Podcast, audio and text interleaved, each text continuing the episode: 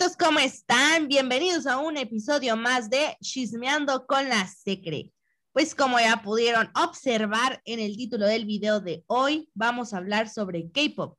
Y para eso tenemos a una invitada. Tenemos, ella es una mujer fregona, la verdad. Ella es líder de un grupo llamado TBT, Turn Back Time, que es evidentemente sobre K-pop. Ahí tienen un canal de YouTube y todo para que ahorita lo sigan. Este, ahorita les decimos cómo está esta onda. También tiene otro grupo que se llama Equals y es una bailarina, ha ganado un montón de, de concursos y está el día de hoy con nosotros. Ella es Yuyo. Aplausos amigos desde su casa, gracias.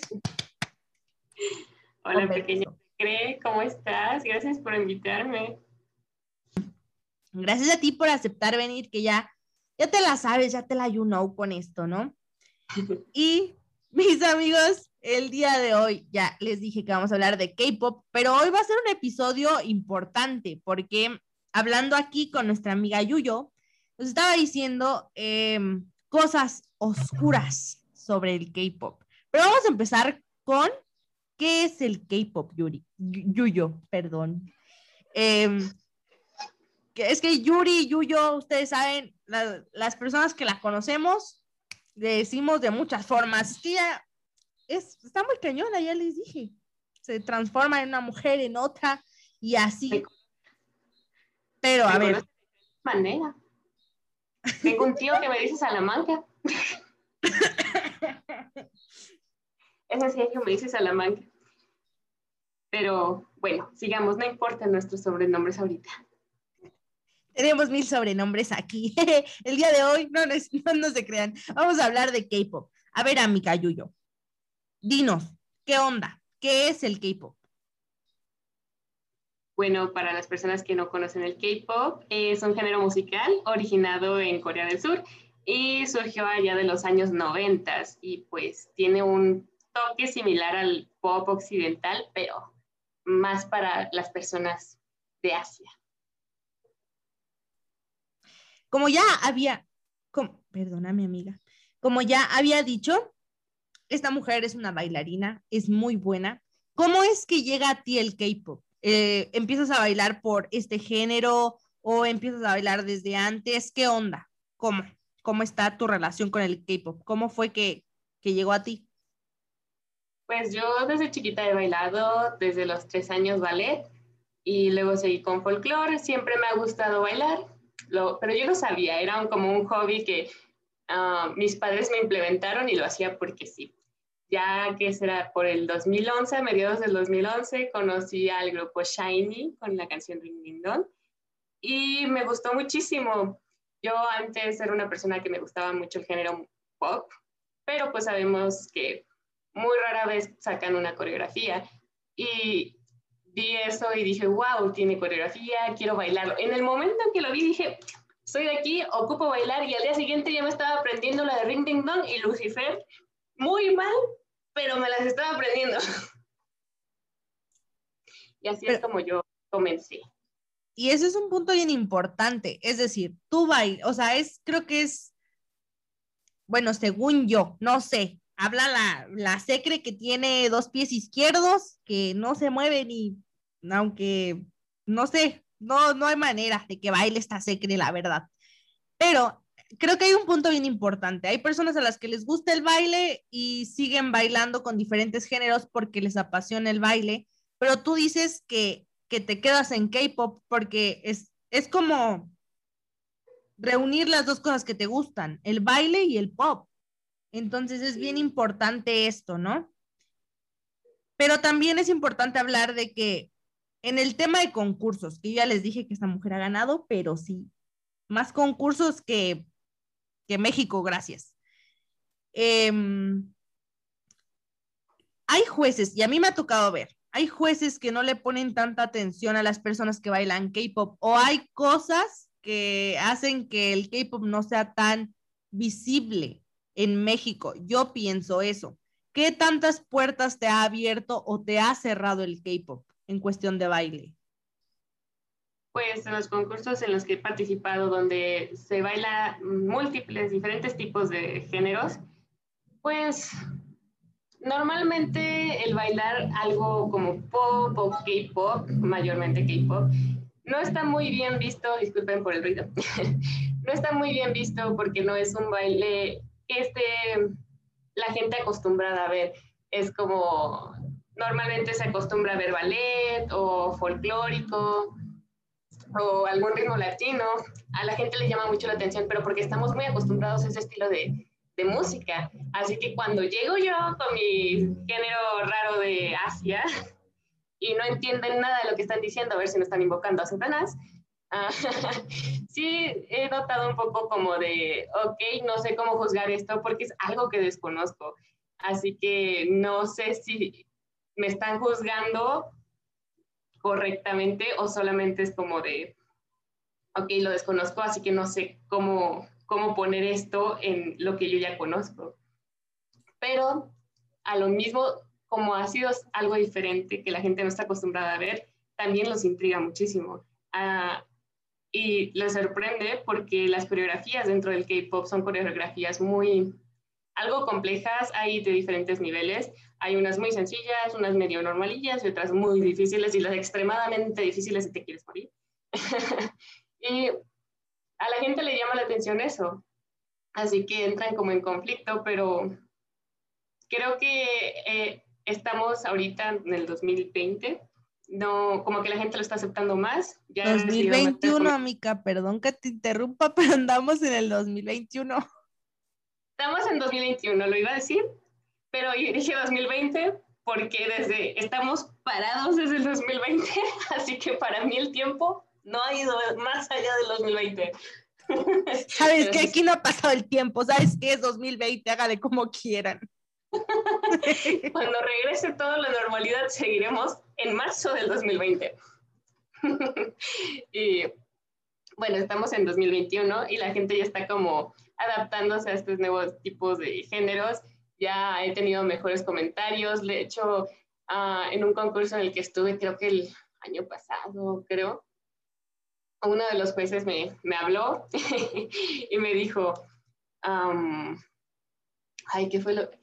Es que él baila ritmos latinos y él siente que no podría bailar como K-pop y me habló y fue como de, ay, me gustó muchísimo cómo bailaste, em, me gustaría que me enseñaras algún día, ah, deberíamos colaborar con algo, porque es algo muy diferente. El, que, el hecho de que tú bailes un género musical no quiere decir que tú puedes bailar todos los géneros musicales.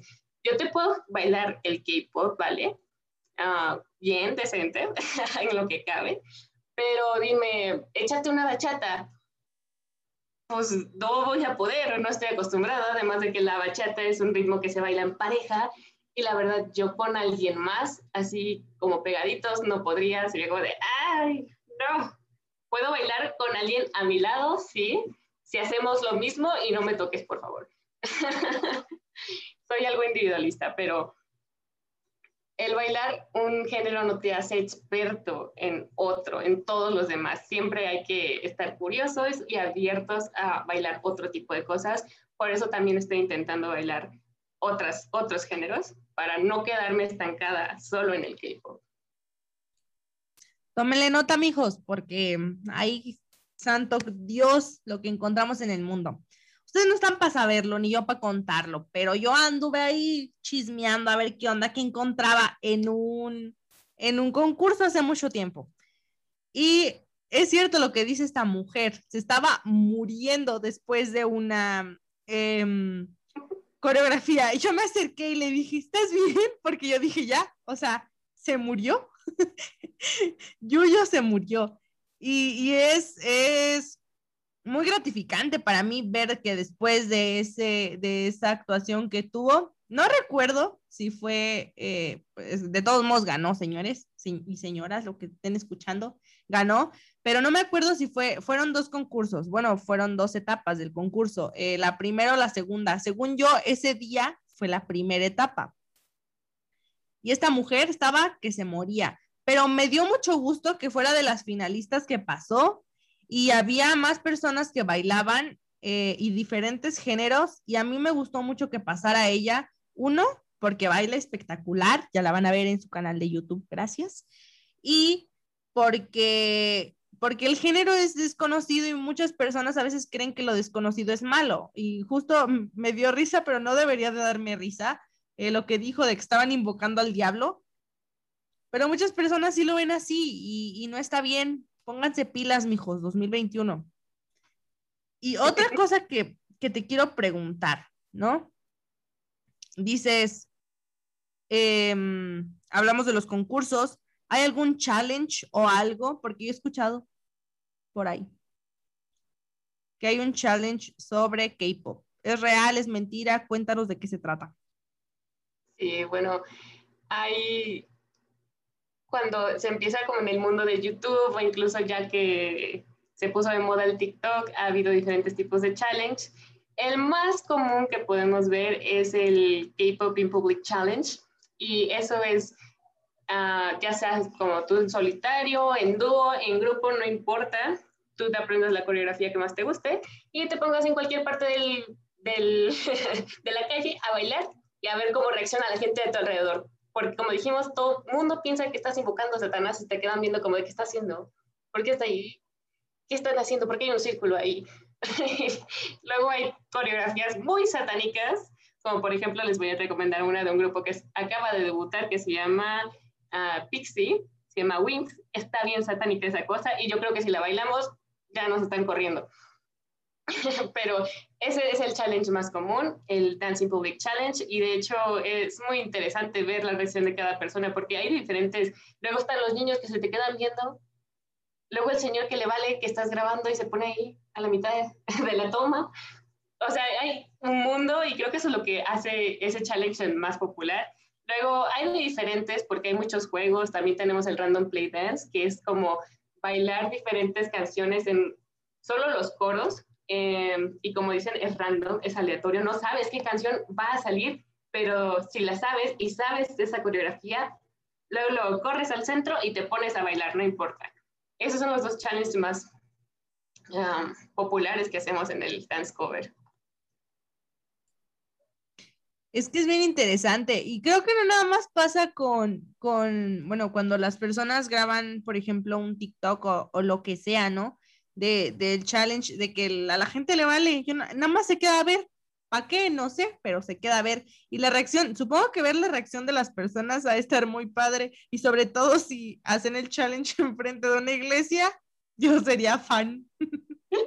sería muy, fan. muy divertido. Sí, la verdad para mí sería muy divertido.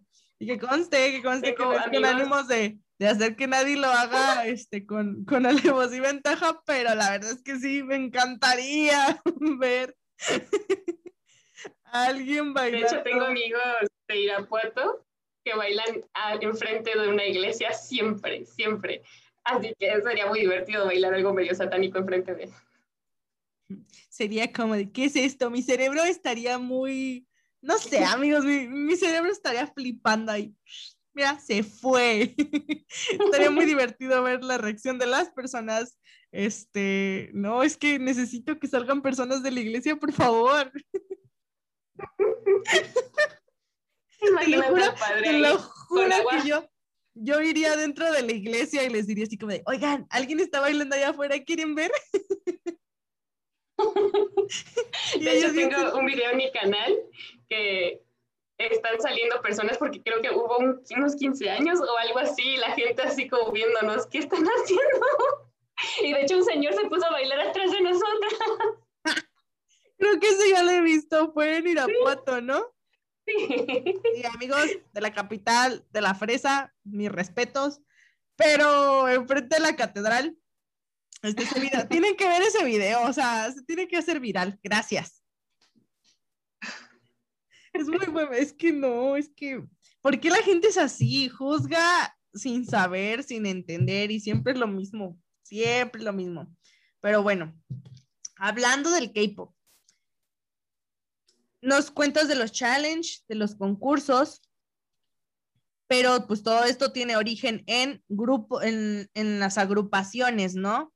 Y me decías que los más sonados son BTS y Blackpink, si no me equivoco, si ahí no la regué. Pero, pues, como comentaba también al principio de este episodio, es de que habla, íbamos a hablar del lado oscuro de la industria, ¿no? ¿Qué nos puedes contar tú acerca de eso? Porque a ti te gusta, tú lo bailas, haces covers, pero no te gustan eh, los modos, según yo, de la industria. Sí, bueno, soy una persona que escucha K-pop. Ya este año voy a cumplir 10 años dentro de este mundo, Dios santo. Y no es que me, yo me pusiera a investigar y así, simplemente sé las cosas porque me llegaron. Y uno dentro del K-pop debe de estar informado o saber lo básico y lo básico es conocer mínimo las tres agencias más importantes de Corea, que la verdad no estoy segura si siguen siendo ya las más importantes, pero eh, de cuando yo entré, esta, esta anciana, perdón, esta pobre anciana, en mis épocas las más importantes eran SM Entertainment, YG Entertainment y JYP Entertainment. Creo que la que se está posicionando ahora es Big Hit Entertainment, que es la empresa que debutó a BTS y ya sabemos, BTS ha sido un boom por todo el mundo, mayormente en Estados Unidos y acá en México, un buen de fans de BTS.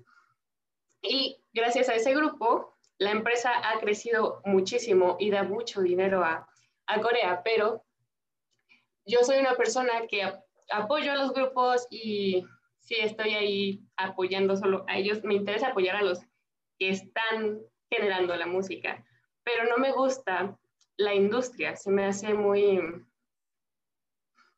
muy esclavista, pues, porque lo que hacen estas empresas, como las tres grandes, o sino que ya se pueden decir las cuatro grandes, gracias a que ahora entra Big Hit y un poco Cube Entertainment también, lo que hacen es primero hacer unas audiciones donde son muchos chicos que quieren audicionar para entrar a la empresa y no es como que digas audicionas, quedas y voy a debutar, no es así. Audicionas, quedas, pero quedas para ser un trainee adentro de la empresa. Y trainee es como se dice en inglés, eh, ser entrenado, una persona que va a entrenar para ser un idol. Y es que en el K-pop, para pues tú debutar, básicamente debe ser un ente perfecto que sabe cantar, que sabe bailar, que sabe actuar es perfecto. Luego hay varios que hacen cirugías, por eso eh, Corea del Sur es conocido como la capital de las cirugías plásticas, porque ahí medio mundo se hace cirugías. Y el más común es el del párpado doble, porque ellos no tienen párpados. Bueno, párpado doble, sí tienen párpados. y, bueno, el chiste es que entrenan y es por un tiempo indeterminado. Y cada día deben de pagar una cuota ellos eh, deben de firmar un contrato en el que, ok, la empresa te va a dar alimentos, tal vez un lugar donde quedarte, te va a entrenar para tales cosas, pero se te va a ir cobrando en una cosa, en una cuenta que tú, si por suerte llegas a debutar, debes de pagarlo. Así que incluso ha habido grupos como Crayon Pop que no les pagaron ni siquiera hasta el segundo o tercer año después de que debutaron. De hecho, me acuerdo de una entrevista que tuvieron de que ellas creían que iban a tener una gran ganancia porque iban a ir a Estados Unidos a cantar con Lady Gaga. Y decían, bueno, voy a, a tener, generar una ganancia enorme, ¿no? Pero lo que pasó fue que cuando regresaron, se dieron cuenta que en vez de ganar, se endeudaron más y no generaron nada de dinero y la empresa se quedó con lo que se con lo que generaron allá y seguían pagando deudas que ellas todavía tenían con la empresa. Ellas no ganaron ni un quinto con ese, ese tour. O sea, se me hace muy esclavista, es horrible. Los trainees no tienen vida y los trainees, estoy hablando, son niños de entre 8 a 13 años, no tienen vida social. De hecho, si pueden buscar entrevistas de idols, luego les preguntan, ¿y tienes amigos? Y es como de, no, yo nunca he tenido amigos porque o era mi carrera o era mi vida social no podía tener ambos. Así que luego hay idols que literal, su grupo son sus únicos amigos. Puede ser un grupo de ocho personas y, y las otras otras siete personas son sus amigos. De ahí en más no tienen otros amigos, porque luego se les prohíben las relaciones. Por ejemplo, luego les tienen controlado todo, no pueden tener redes sociales, Um, luego, creo que también les controlan un poco su vida con su familia de, ok, necesitas pedirme permiso para hablar con tus padres.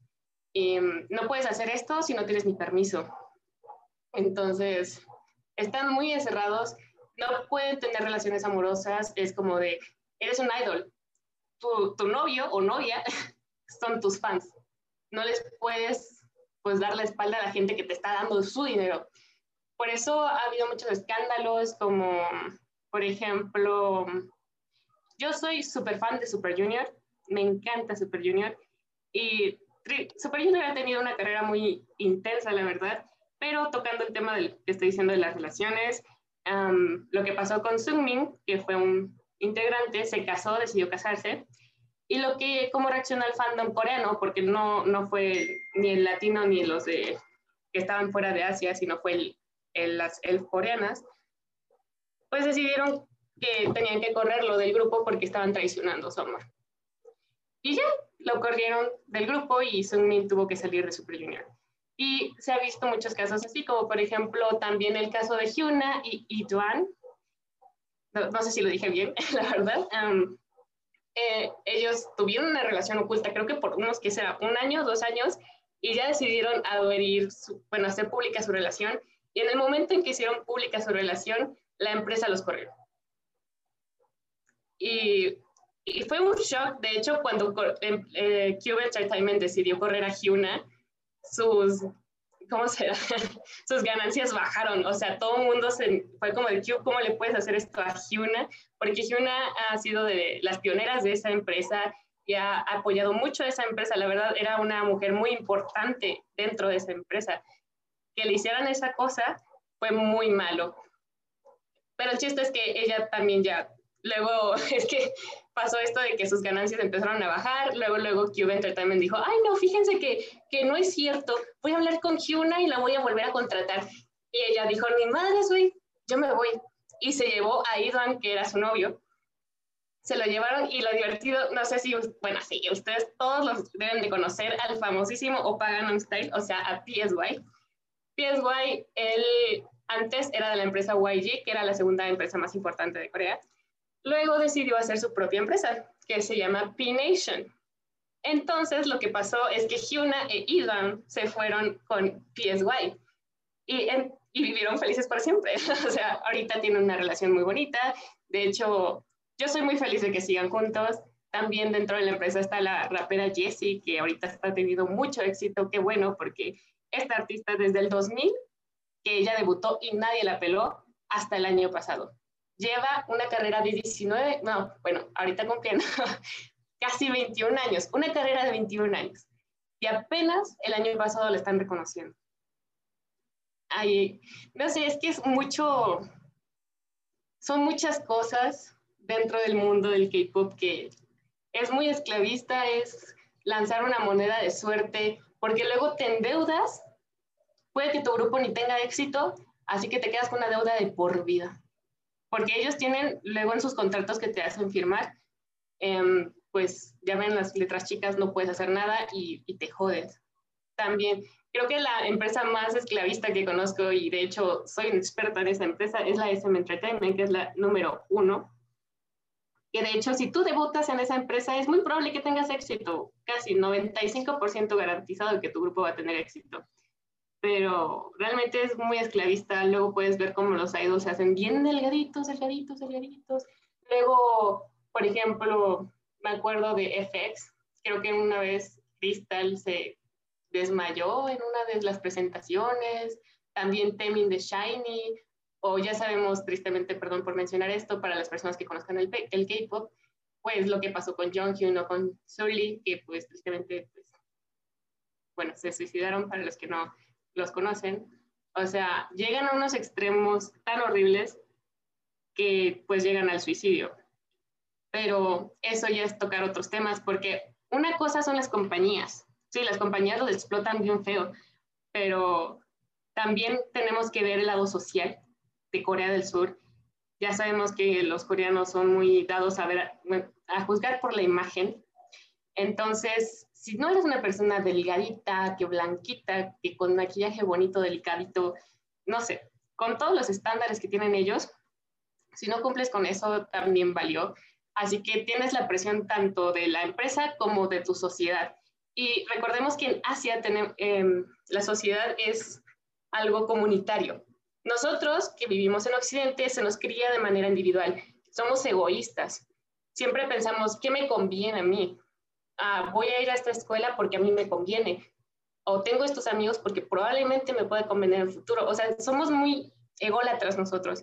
Pero en Asia se piensa de manera comunitaria porque por problemas económicos de, ya de la historia tuvieron, tanto como Corea del Sur, como Japón y todos esos países, tuvieron que em, estar todos en comunidad, convivir y trabajar en equipo para seguir adelante. Así que lo que dice la sociedad, lo que dicen los demás realmente importa muchísimo. Nosotros nos educaron de no importa lo que digan los demás, tú sé feliz y haz lo que tú quieras. Pero allá no se puede. Es como tú debes cumplir con lo que la sociedad te está imponiendo también. Así que si de por sí en esa sociedad es difícil vivir, ahora como idol es peor porque debes de ser un santo. No puedes tomar, no puedes drogarte ni nada. Y no digo de que sea bueno, pero, o sea, si lo comparas con varios artistas de Estados Unidos, pues, por ejemplo, se le encontró supuestamente a un idol un poquito de marihuana y ya lo sacaron y le, lo sacaron de su grupo y básicamente su carrera ya murió, solamente porque creían que tenía marihuana y se desmintió, no era verdad, pero así su carrera fue arruinada porque pues socialmente lo quemaron. Y así hay muchos, muchos, muchos, muchos casos. Entonces, eso es demasiado intenso y si eres un idol que no vas con las reglas como era Jessie, la rapera que les digo que lleva muchísimos años en la industria, ella no sigue las reglas. Además, no sé, creo que ella no es coreana, creo que es Estados Unidos. La verdad no estoy segura, es extranjera. Así que no, no conoce muchas cosas de la cultura todavía. Y le vale. Es como de, ok, yo voy a ser feliz. Pero es una de las artistas más odiadas de Corea porque no cumple con lo que la sociedad le está pidiendo. Entonces, tienes el estrés de la, empresa de ser perfecto y no me decepciones y no te voy a demandar. Y de la sociedad de, eres mi idol, no puedes tener novio porque tú eres mi novio y no puedes hacer esto y lo otro porque eres Dios. Así que no puedes, o sea, los limitan a mucho y básicamente lo que ellos logran o lo que tienen los idols es su cuartito donde pueden comer a gusto. Un, un poquito. O sea, es un cuartito muy, muy feo, la verdad, está chiquito. Uno piensa que tiene sus mansiones, pero ellos empiezan desde lo pobre. De hecho, si regresamos a BTS, dejemos, déjenme recordarles, BTS vivían un cuarto muy chiquito, los siete juntos, muy arrumbados. De hecho, si BTS, la verdad, sí les tengo que reconocer que tienen un talento muy, muy padre. Y um, gracias, ese talento los ha hecho ir a, bueno, triunfar, a estar donde están. Pero también recordarles que como BTS, hay muchos otros grupos que también están empezando como ellos, pero como ahorita está la luz de BTS, no los dejan ver a los demás. Grupos que están también batallando por tratar de sobrevivir. La verdad es un poco una incógnita para mí porque es como lo odio, me choca seguir consumiendo K-pop porque es algo que yo he visto durante estos casi 10 años dentro de ese mundo, lo horrible que es esa industria. Y o sea, hasta a veces me da miedo ah, con lo de los temas de los suicidios, y porque también hubo un suicidio en el 2000, no me acuerdo qué año, de una actriz, y si te pones a ver las entrevistas de su amiga más cercana, da muchísimo miedo, en serio, porque la amiga que estaba testificando por ella, la amenazaron de muerte, luego, no sé, está horrible ese caso.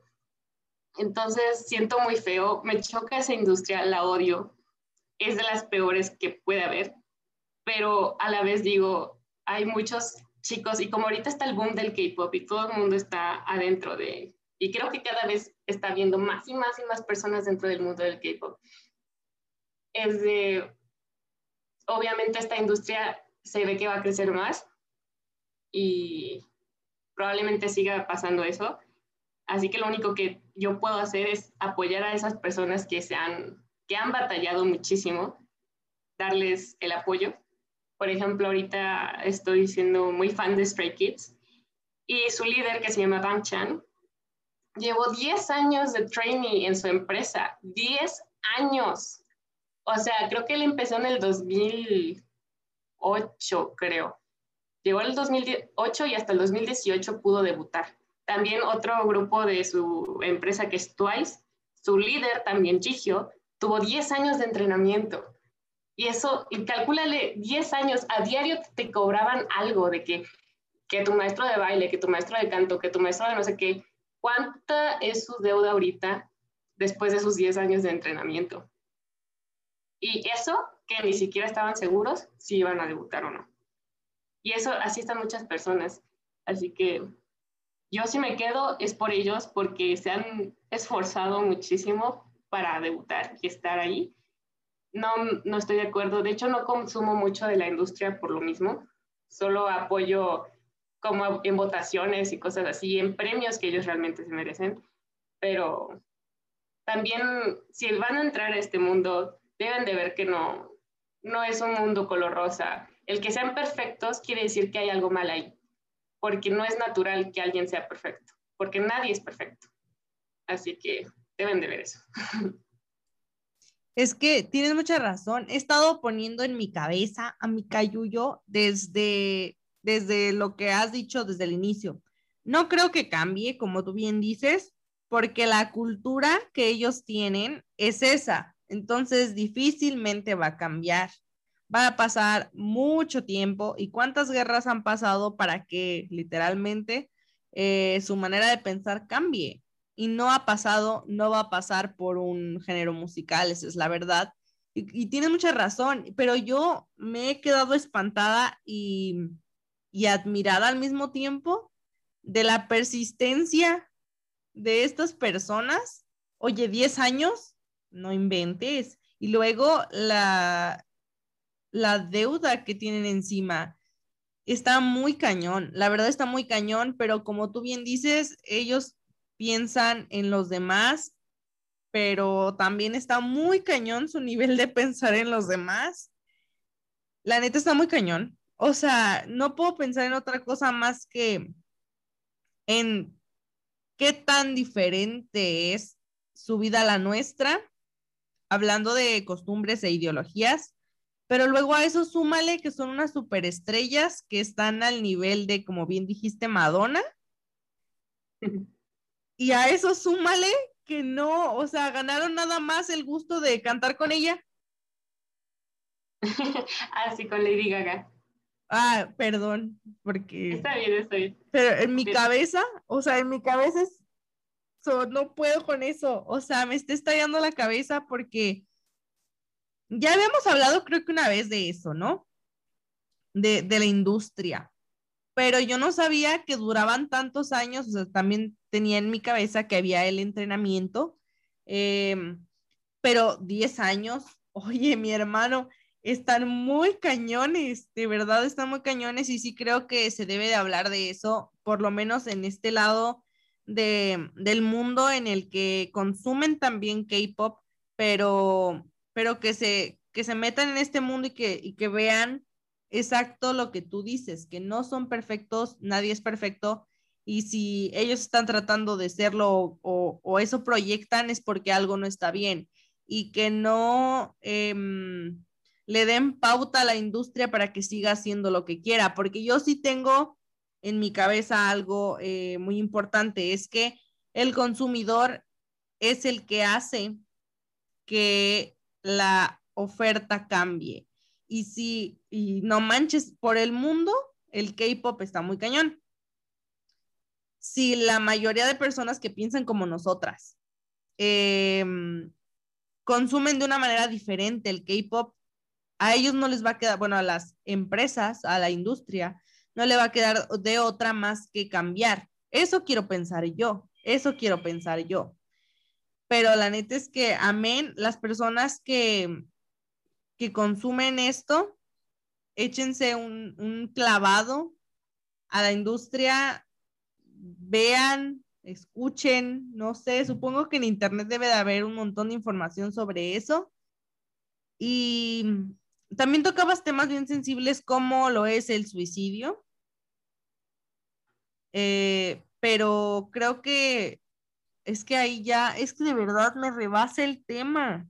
Sabemos que cualquier industria de, entretenimiento, más bien la industria del entretenimiento en cualquier parte del mundo, si no es bien manejada en una persona que está teniendo toda la atención o todo el éxito del mundo, puede desencadenar en problemas muy serios y no nada más en el suicidio. Bueno, el suicidio pues es evidentemente serio, eh, no es un juego, pero pues ahí ya no hay vuelta atrás, pero la cosa es cuando hay más, más, ¿cómo decirlo?